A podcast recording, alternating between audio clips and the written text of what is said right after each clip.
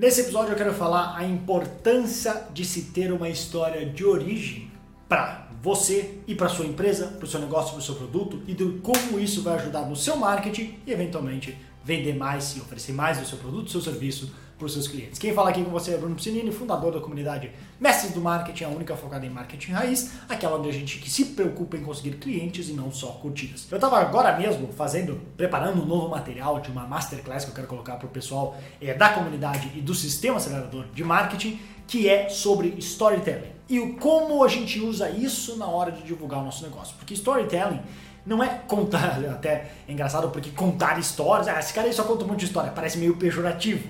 Mas na hora de usar no marketing, é uma das melhores e principais ferramentas que você tem de persuasão.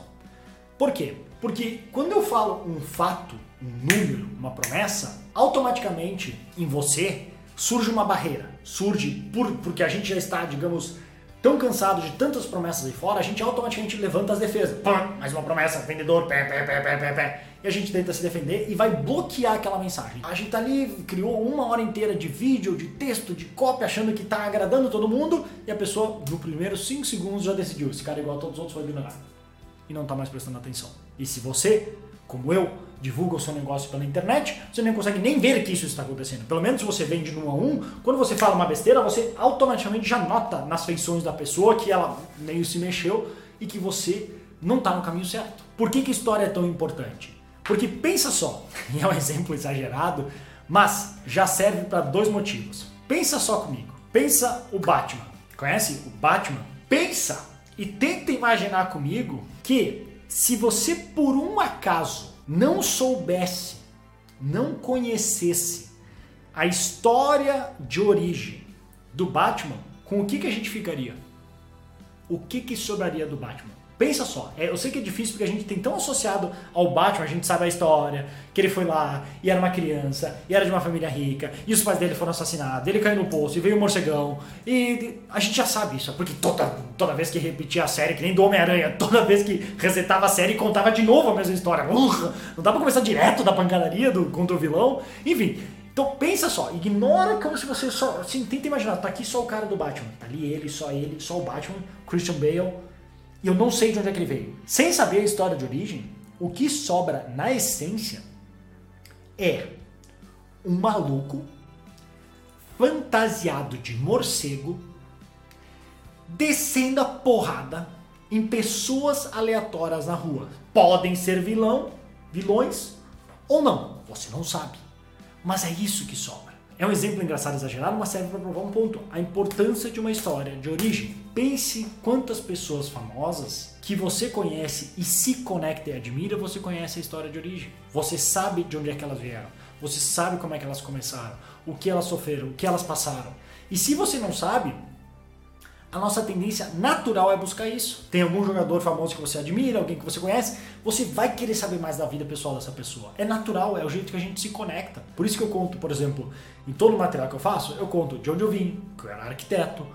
Por, exemplo, quando eu vou fazer a divulgação do sistema acelerador de marketing para profissionais, eu falo, eu sou arquiteto por formação e eu sei bem como é não ter nenhuma aula de marketing sequer e chegar na hora do mundo real e não saber como conseguir nenhum cliente, porque não me ensinaram na faculdade. Só me ensinaram a ser um, um, bom profissional, mas não como conseguir esses clientes e manter eles e cobrar mais. Então eu me posiciono dessa maneira, eu conecto com a pessoa que a minha história de origem para esse caso específico não só justifica quem eu sou, por que, que eu estou ali, mas também por que, que eu sou a pessoa mais indicada para conversar e ajudar ela com o problema. Porque eu vim do mesmo lugar e portanto eu consigo ajudar ela. Entende como é diferente? Como se eu fosse falar com empreendedores, aí eu contaria outra história de uma. Seria a mesma história de uma maneira diferente, de como eu criei meu negócio, do zero, como eu larguei minha carreira, rasguei meu diploma, comecei um negócio do zero, sem, sem nem ideia saber se ia funcionar, quase quebrei, dei a volta por cima e hoje eu tenho um negócio de sucesso. Passa pelo mesmo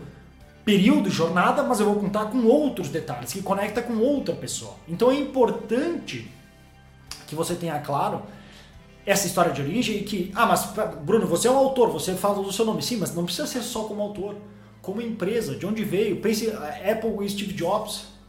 Olha o tamanho da empresa. Você sabe a história do, do Steve Jobs, que, claro, é um ícone, mas você sabe a história da empresa e pense em outras empresas menores, você sabe mais ou menos onde é que elas vieram e com isso conecta. O importante, o que, que é? É saber contar essa história, que ela seja interessante, que as pessoas se conectem, curtem e queiram compartilhar. Não compartilhar de mandar para todos os amigos, mas sim compartilhar daquele momento com você, do tipo, pô, cara, legal de onde você veio, admiro e quero fazer parte dessa luta. Então, essa, é, assim, nesse vídeo aqui eu queria só passar a ideia da história de origem, que por, porque justamente eu tô preparando esse material de storytelling, que eu vou mostrar o não só como usar mini histórias, como eu acabei de fazer com o Batman.